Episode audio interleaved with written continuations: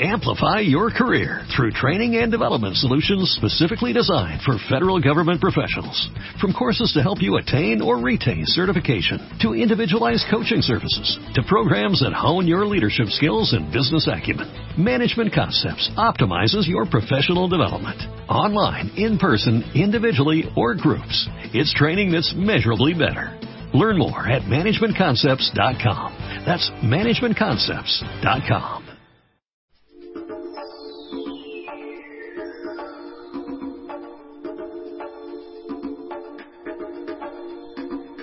¿Buscas ayuda para preparar esas oposiciones que tanto parecen resistirse? ¿Necesitas documentación que no encuentras para ese trabajo o proyecto de carrera que te trae por la calle de la amargura? ¿O simplemente hace años que te licenciaste y deseas ayudar a gente que pueda pasar por los mismos problemas que tú?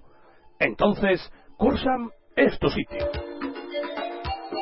El Foro de Ciegos Universitarios para la Recuperación de la Solidaridad y la Ayuda Mutua lo formamos más de 200 personas que estamos o hemos pasado por la universidad y a las que solo nos mueve compartir opiniones, experiencia e información.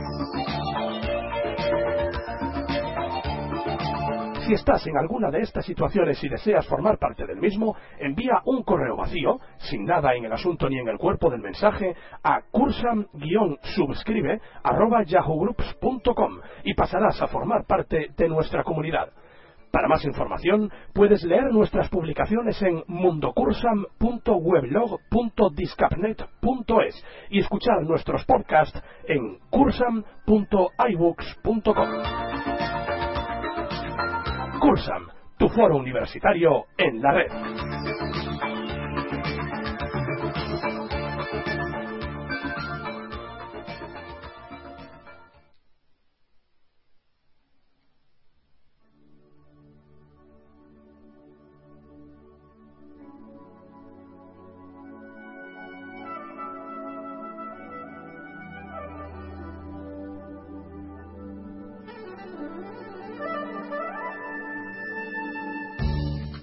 Muy buenas tardes y bienvenidos un viernes más a Corazón Abierto, el programa de entrevistas de la comunidad Cursam, entrevistas a sus miembros. Para eso estamos hoy aquí, para conocer a un nuevo miembro de la comunidad Cursam. En este caso lo vamos a hacer con una profesora, vamos a conocer a una profesora de la Junta de Andalucía. Su nombre, Sara Cristina Paneque, que es diplomada en Magisterio y, como ya hemos contado, profesora en la Junta de Andalucía.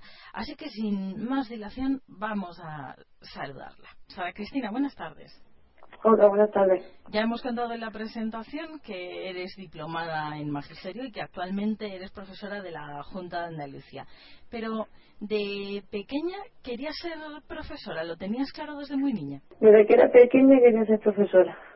No, no recuerdas claro cuándo se te despertó la, la vocación, ¿no? No, sobre todo en el instituto, cuando estaba en el instituto. Ujú. Que no sabes la, la carrera que vas a escoger, estás pensando si elegí una, si elegí otra, me gustaba mucho historia del arte también, pero todo destinado para eso, Mm, para ser profesora. El Sí. magisterio. ¿Y la Sí. carrera, una vez que la cursaste, eh, cumplió las, las expectativas? ¿Era lo que te esperabas o te decepcionó? Totalmente. Sí. sí. Me gustó mucho. Yo hice magisterio de educación especial y me gustó mucho. Sí, gusta educación, muchísimo. supongo que la especialización en educación especial viene un poco por, por tu propia discapacidad, quizá por... Sí, sí, viene por ahí. Ujú. Ujú. Y durante la carrera, ¿qué tal fue la relación con profesores y compañeros en, en el trato del día a día? Ah, pues muy bien. La verdad que muy bien. Sí, porque la hice aquí en Antequera, una escuela universitaria de magisterio que tampoco éramos mucho en la clase. Y entonces era una relación más directa y una atención más, más individualizada y muy bien. A mí me gustó. Sí, muy ¿Cuál, bien. cuál es la mayor satisfacción que te da tu trabajo diariamente? El avance de los alumnos. Mm, Esa es la mayor satisfacción que me da. El ver que aprenden, el ver que, que progresan, que están contentos conmigo. Ese, esa es mi mayor satisfacción. ¿Sin sabores hay muchos también? Ay, pero no a lo mejor por el trabajo con los alumnos, sino por más que también trabajo eh, administrativo, eh, burocrático, que que estar también llenando muchos papeles, haciendo muchas reuniones. Pero bueno, eso es... Se trabajo burocrático, ¿no? Llevadero. Sí, sí, sí. Y bueno, supongo que eh, con, con la gente que pasan por aquí nos gusta comentar un poco los efectos colaterales, por llamarlos de alguna manera, de, su profesión. En tu caso, es indudable que la educación está sufriendo constantes eh, reformas y, transformaciones que no sé eh, si en el, en el día a día, incluso para preparar vuestras clases y, transmitirles el conocimiento a los alumnos, no sé si afecta demasiado, si para vosotros supone una complicación o uno ya se llega a acostumbrar a todo este tipo de cambios legislativos. Y... Todavía no ha afectado bastante, pero en lo que es la ley sí, sí que afecta, sí que afecta porque te, te acostumbras a una cosa, una forma de trabajar y ahora de pronto te cambian otra ley, otra cosa y, y sí, y con las medidas que van a imponer actualmente, pues yo pienso que va a afectar todavía más. Pienso que va a afectar todavía más, que no sé si se va a llevar a cabo al final o no, pero si aumentan el ratio de los alumnos y disminuyen el número de profesores, pues la verdad que creo yo que eso va a ir bastante regular. Mm. Pero bueno, como eso son medidas que están en el aire, todavía no, todavía a nosotros no nos están afectando. ¿Crees que irá en detrimento de la calidad de la enseñanza? No, totalmente, totalmente. Es que yo pienso que muchas medidas que han puesto han ido en detrimento de la calidad de la enseñanza. Para vosotros, eh, como, como docentes, ¿Qué es más, más importante? ¿El que, el que un alumno eh, pueda asimilar conocimientos eh, a, una mayor velocidad o que los pueda asimilar en un tiempo prudencial, pero que no se le meta tanto contenido para hacer críos mayor, eh, más elitistas sí, sí, y más... Sí, es exactamente lo que me estaba preguntando y esa es la polémica que tenemos nosotros en todos los claustros, en todas las asambleas que tenemos en el colegio, en los consejos escolares, los padres también lo comentan. A ver, eh, es importante que los niños aprendan a sí mismos una serie de conocimientos. El problema es que se hace demasiado rápido. Se hace demasiado rápido porque la ley establece unos contenidos mínimos que tú tienes que dar y el curso porque te viene corto para eso. Entonces se hace demasiado rápido. Y hay veces que sí que los niños lo han asimilado, otras veces se queda ahí y tienes que ir en el tema siguiente, tienes que ir repasando. No obstante, de todas formas, eso se va repasando año tras año y tema tras tema. Eso no es tampoco... Lo importante es que los niños tengan ganas de aprender, los padres mm, participen en su aprendizaje, se impliquen en su aprendizaje. Eso es lo más importante. ¿Crees que el fondo de esta polémica de la que estábamos hablando influye en el índice de, fracaso escolar a, largo plazo? Yo creo que sí, puede influir. Pero yo creo que el fracaso escolar a largo plazo, más que la cantidad de contenido que tú le estás dando al niño, puede ser la forma como se los da y el y el poco apoyo que tienen los niños muchas veces en la casa. Porque los niños se tiran muchas veces mm, por diversas circunstancias, están los padres trabajando, los dos padres están trabajando, se tira todo el día en el colegio, y luego llega, tiene que hacer los deberes a las 8 o las 9 de la noche. Eso no es, es que no es productivo. Ha cambiado mucho el... Eso, eso influye mucho. Eso influye muchísimo. Que un niño llegue a su casa a las dos, se ponga a hacer los deberes a las tres de la tarde y esté su madre o su padre por allí se los revise. Mira, esto va por aquí, por aquí, porque nosotros los tenemos cinco horas, pero el resto del tiempo son de sus padres. Los padres. Es que eso es importantísimo. Y eso se está perdiendo. Entonces, pues puede influir eso en la calidad de la educación. ¿Notas mucho la diferencia con respecto a, años atrás? ¿Hay, ¿Hay un punto donde puedas decir ese cambio de, mentalidad de los padres se produce en un momento determinado? No sé, quizá con la llegada de las nuevas tecnologías, que los Eso influye mucho. Ajá. No, no, a ver, yo llevo siete años trabajando. No puedo hablar tampoco a un, periodo muy largo de tiempo. Yo hablo de lo que veo pero que las nuevas tecnologías influyen mucho. Las nuevas tecnologías ayudan mucho porque ayudan a buscar información, pero también, mm, como ya, acomodan mucho al niño. Los niños se acostumbran a tener un ordenador que le busca la información, que le escriben un texto y le corrige la falta. Eso acomoda mucho al niño. Eso influye mucho. Tiene sus ventajas. ¿Por qué? Porque tú puedes buscar una cantidad de información, puedes consultar un montón de cosas, puedes hacer tantas cosas con el ordenador que, claro que te facilita, te facilita mucho el trabajo escolar, pero tiene mucho inconveniente.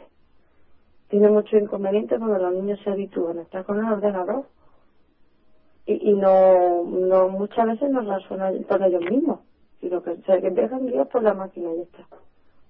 Claro, quizá ahí los padres tengan que hacer una labor de intermediación y concienciar al niño, ¿verdad? De que lo de que las tecnologías cumplen un papel importante, pero no. El problema es que las tecnologías se están se están metiendo de tal forma en los colegios y en todos los sitios están avanzando, están ampliando tanto su campo que aunque tú frenes por una parte, por otra parte te están abriendo.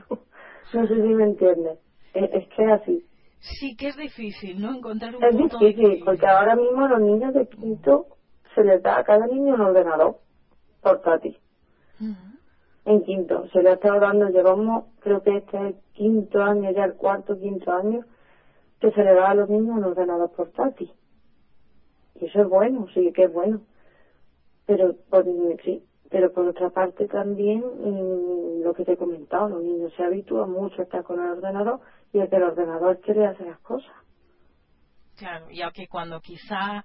Eh, y luego los pone a escribir y tienen siete o ocho faltas de ortografía. En un dictado a lo mejor de 30 palabras. Claro. claro es, Porque no se fija.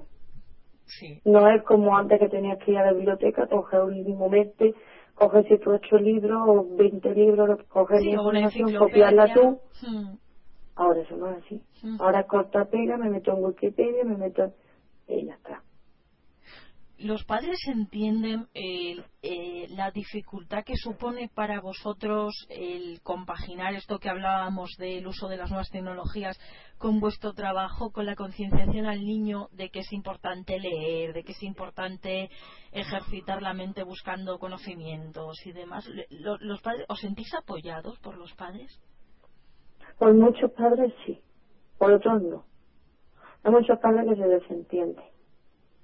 A ver, piensan que lo que le mandamos nosotros pues es lo que tiene que hacer el niño y ya está. Y a lo mejor no se preocupan porque el niño lea un poquito más o haga un poquito más de... Luego hay otros que sí, pues mira, pues mi niño en vacaciones ha leído un libro, mi niño por su cuenta, que eso es buenísimo. Hay de todo, hay de todo.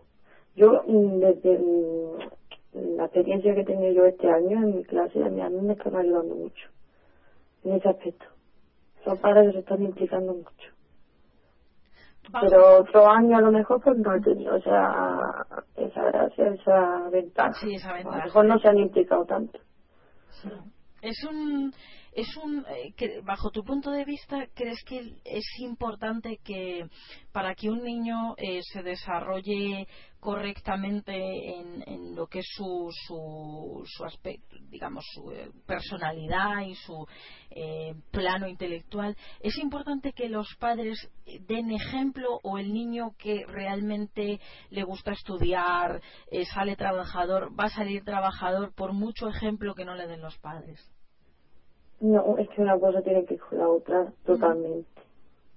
Los padres tienen que dar ejemplo para todo. Puede haber algún caso, pero un caso aislado de un niño que a los padres no, no lo, no lo estimulen digamos, y el niño salga trabajador, pero eso, eso es imposible, eso es muy difícil. Sí, o sea que tiene que haber... Y la educación pide fundamental, aparte del maestro, son los padres. Precisamente, eh, bueno, en estos tiempos se está hablando muchísimo de la importancia de la figura del profesor. De hecho, en algunas comunidades autónomas como Madrid eh, ya se ha protegido especialmente. Eh, no sé si considerabas eh, necesaria esa protección. Si Totalmente necesaria. Porque mm, yo estoy en primaria. En primaria no se dan casos de maltrato, más que ni de violencia, ni de nada. Pero en secundaria sí. En secundaria sí pero tanto por parte de los alumnos como por parte de los padres. Entonces, que si no te protegen, tú estás totalmente indefenso. Tú, ¿a, quién te acoge o quién te ayuda? Claro. Ahí, de ahí un poco la, la, importancia que les otorgabas tú a los padres en, formar un equipo con, con la escuela. eso, eso es fundamental. La coordinación padre-escuela es fundamental si se rompe eso por, por algún motivo, por el que sea o flaquea eso, ya empieza todo todo. Es, es, es sintomático, ¿verdad? Porque cuando se tiene que velar por la protección de la figura del, del profesor, eh, quizá eh, tengamos que empezar a pensar que tenemos un problema como sociedad, ¿verdad? Un problema grandísimo porque hemos pasado de que el profesor estaba con una vara dándole barazo a los niños a, al contrario que son los niños los que le dan al profesor y hemos pasado de un extremo a otro. De un extremo a otro en cuestión de, nada de tiempo. 60 años 50 años más no hace. Ni lo uno ni lo otro. Un término medio el profesor es una figura de autoridad que debe ser respetada por todos, tanto por los niños como por los padres. Y los profesores también sabemos que tenemos que respetar a los niños y a los padres. Eso tiene que ser recíproco y tiene que ser así. Ya en primaria se dan casos de, de, de, de un poco de, pues eso, de desautorizar el niño al, al profesor. Es decir, ya veis ¿Intuís el niño que puede tener problemas eh, cuando entre en la adolescencia? Sí, sí, sí, sí, sí, sí se ve. Sí se ve, sobre todo en sexto, que son ya más grandes y sí se ve. Menos, porque todavía en primaria los niños son más obedientes y tienen al profesor como, como eso, como, como una figura de autoridad a la que tienen que respetar, que tienen que que saben que pueden contar con ellos, que saben que, pero tienen que respetar. Pero que sí, ya se va viendo. En primaria se va viendo. Este, pues a lo mejor se comenta a un compañero a otro, uy, pues este el instituto va a ser uno bueno. Y luego se da el caso. Que sí. Se suele cumplir, ¿verdad? Ah. La máxima de que el niño que entra torcido en los 8, 9, 10, 11 años. Sí, sí, sí, sale torcido. Sí. Es, es importante porque muchos padres dicen, bueno, es verdad que un niño con dos, tres añitos, cuando empieza a ser más independiente, mm, hay padres que te dicen los niños son revoltosos y hay padres que sostienen, bueno, no, al niño hay que educarle y hay que enseñarle pautas desde esos dos, tres añitos que aunque parezcan pequeños van entendiendo. ¿Vosotros eh, creéis en esa máxima también como docentes que al niño, por pequeño que sea, hay que ir educándole y dándole responsabilidades en relación desde, a Desde pequeño, desde pequeño, sí, totalmente. De esa manera. sí, sí, sí, si tu niño lo deja a su aire, a su libre albedrío, los niños mm, toman el mal camino, lo toman. No sé por qué, pero eso es así. No en todos los casos hay niños que están solos, por lo que sea, y, y van bien, pero que, que no, que los padres son, son fundamentales en eso. Con lo cual es el mensaje que dejarías a los padres, ¿verdad? Que, que intenten, en la medida de lo posible y las circunstancias laborales se lo permiten, intenten estar con sus hijos el mayor tiempo posible porque nadie el mayor tiempo posible. puede sustituirles, ¿verdad? Ni abuelos, ni cuidadores. No, no, no, no, no, nadie. Nadie. Son fundamentales. Así es. Pues ahora yo creo que el mensaje es importante sobre todo para corregir muchos de los defectos que, tenemos como sociedad, el estar construyendo a chavales, eh, formando, construyendo, formando a chavales donde eh, la sociedad no les está transmitiendo alguna, eh, desde luego, buena imagen y todos tenemos que tomar buena nota, porque otra de las polémicas que se, que se suscitan es el papel de los medios, la influencia de los medios de comunicación en la formación de la personalidad del niño. Eh, ¿Vosotros creéis que influyen tanto los medios de comunicación, sobre todo en una época donde la televisión hoy en día es menos educativa de lo que lo era sí, influye, sí, influye. Es que yo creo que todo influye. Los niños mm, se empapan de todo, van almacenando todo y, y en la televisión, la verdad, mm, es muy poco educativa.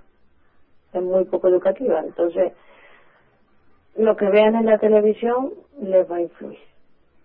Ahí también, pues, claro, los padres o la familia o con quien estén deben también saber seleccionar lo que el niño puede ver, lo que el niño no puede ver. Pero sí, sí que influye. Bueno, ya vemos que no lo tenéis nada fácil, ¿eh? No lo tenéis entre los medios de comunicación. No, no, no, no. los padres que, eh, en fin, por cuestiones laborales y diversas circunstancias muchas veces tampoco pueden estar con los niños todo lo que deberían. Pero, ¿crees que mm, bueno, que esto tiene visos de cambiar o hay tantas circunstancias que influyen que la educación de los niños va a llegar un momento que, bueno, va a llegar un momento, o ha llegado un momento en que no es posible controlarla por la cantidad de factores externos e internos que les influyen? Yo qué sé, yo pienso que debe de cambiar. Hombre, yo en el caso concreto de mi curso, que llevo dos años con ellos, a mí va muy bien son alumnos que están trabajando muy bien, que están aprendiendo mucho, que es, son respetuosos, son, pero claro, yo hablo de mi caso concreto. Yo ya no lo sé, pero yo creo que debería de cambiar, porque a peor no puede ir. Puede ir a peor, por supuesto. Puede ir a peor, pero no debería. No debería ir a peor. Porque es que eso es el pilar básico de la sociedad, la educación, es que si, si eso va mal, mm, va todo mal tú vas al instituto y ves la dejadez de las niñas y ves la de, la desgana, el poco entusiasmo por los estudios, el poco esfuerzo, y dices, bueno, y entonces este, en un futuro esta gente, ¿qué va a hacer? Hablabas de la... Es fundamental. Hablabas de la adaptación en, en tu caso, que llevas dos años con el mismo curso. Supongo que el tiempo también es un factor importante para la adaptación mutua, digamos, profesor. Es muy importante para nosotros y para los niños. Porque tú te adaptas a ellos y ellos se adaptan a ti, a tu forma de trabajar. Un niño, un grupo de alumnos que tienen un año un profesor, otro año otro, otro año otro, otro año otro, no va igual no va igual que uno, un grupo de alumnos que tienen dos años, el profesor dos años o cuatro años, el mismo profesor. Eso cambia mucho. En el caso de la educación especial, que es tu, tu, tu especialidad, mm, las dificultades de, aprendizaje plantean mm, retos diarios al profesor que supongo con otro tipo de alumno no tiene, ¿verdad? Pues sí, yo tengo, soy de educación especial, pero ahora estoy por primaria, porque yo tengo la doble especialidad, tengo educación especial y tengo primaria. Y me han dado destino en primaria. Pero bueno, tengo el caso de un alumno que es autista, lo tengo en mi clase. Y claro, sí, plantea situaciones diferentes, ¿no? Pero si los niños se saben, es que los niños se adaptan muy bien a esto y él se adapta muy bien a los niños y a mí y la verdad es que que sí que estamos, está la cosa muy bien, no estamos teniendo ningún tipo de problema.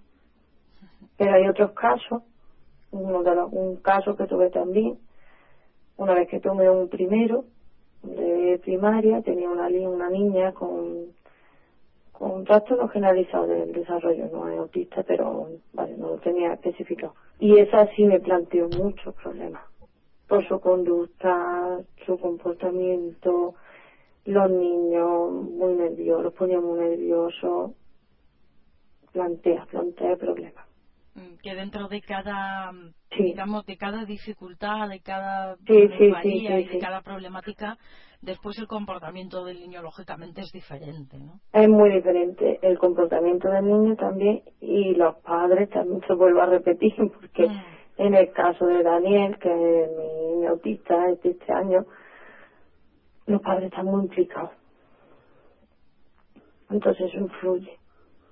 El caso que tuve anteriormente, la madre como que no veía o no quería ver la dificultad que tenía su niña y claro, Ay, es que una niña, es que una niña, es una niña que tiene un problema y una niña que no puede estar pegándole a los compañeros todos los días. Porque sea una niña. Entonces, son muchas cosas influye muchas cosas.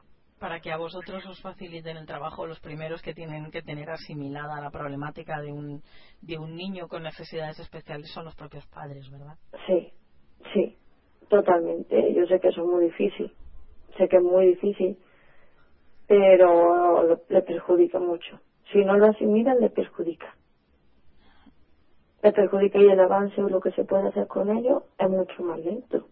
Eh, sí para ir terminando la entrevista, Sara, hablando de, retos, a nosotros nos gusta eh, finalizar estas charlas eh, un poco hablando de, la ley motiv de este, de este programa, que es el foro de, de Cursa. No sé, en el tiempo que llevas en un foro tan diverso, con con una cantidad de personas importante, cada una con sus sensibilidades, eh, ideologías y formas de pensar. No sé qué te ha aportado en el tiempo que llevas y qué te parece la idea. El foro de Cursa. Pues bien, me parece interesante, porque claro, son cada persona tiene su opinión, su forma de ver las cosas, somos todas o todos tenemos en común algo, que tenemos una discapacidad y eso nos hace, pues eso, pues tener cosas en común, tener problemas en común, tener dificultades en común y podemos aprender unos de otros. A mí me parece buena idea. me parece interesante. Es importante, ¿verdad? Con lo que hablábamos de las nuevas tecnologías, este es uno de los buenos usos que se podrían hacer de ellas. las nuevas tecnologías tienen muy buen uso, por eso, y por muchos más pero claro, hay que saber usarla. Pues a la Cristina Paneque nos quedamos con ese mensaje y recalcar la importancia de los padres en la labor educativa de los, de los hijos y por lo demás solo nos queda desearte mucha suerte en tu labor diaria, darte las gracias por la labor tan importante que, que cumples y desearte toda la suerte del mundo para el futuro. Pues muchísimas gracias. Gracias, Sara. Muchas gracias. Hasta aquí la entrevista de Sara Cristina, que como veis nos ha aportado muchísimas cosas y nos ha dado muchísimas claves que es bueno que tengamos en cuenta para poder ayudar a nuestros hijos. Por lo demás, solo me queda despedirme de vosotros y emplazaros a nuestra próxima cita que será el próximo viernes a partir de las ocho y media de la tarde. Mientras tanto, procurad ser felices Buena radio a todos y hasta la próxima semana.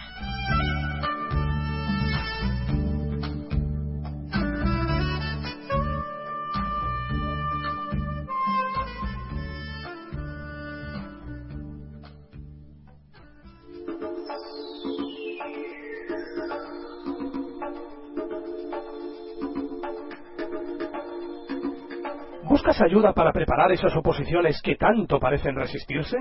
¿Necesitas documentación que no encuentras para ese trabajo o proyecto de carrera que te trae por la calle de la amargura? ¿O simplemente hace años que te licenciaste y deseas ayudar a gente que pueda pasar por los mismos problemas que tú? Entonces, Cursam es tu sitio. El Foro de Ciegos Universitarios para la Recuperación de la Solidaridad y la Ayuda Mutua lo formamos más de 200 personas que estamos o hemos pasado por la universidad y a las que solo nos mueve compartir opiniones, experiencia e información. Si estás en alguna de estas situaciones y deseas formar parte del mismo, envía un correo vacío, sin nada en el asunto ni en el cuerpo del mensaje, a cursam-subscribe y pasarás a formar parte de nuestra comunidad. Para más información, puedes leer nuestras publicaciones en mundocursam.weblog.discapnet.es y escuchar nuestros podcasts en cursam.ibooks.com. Cursam, tu foro universitario en la red.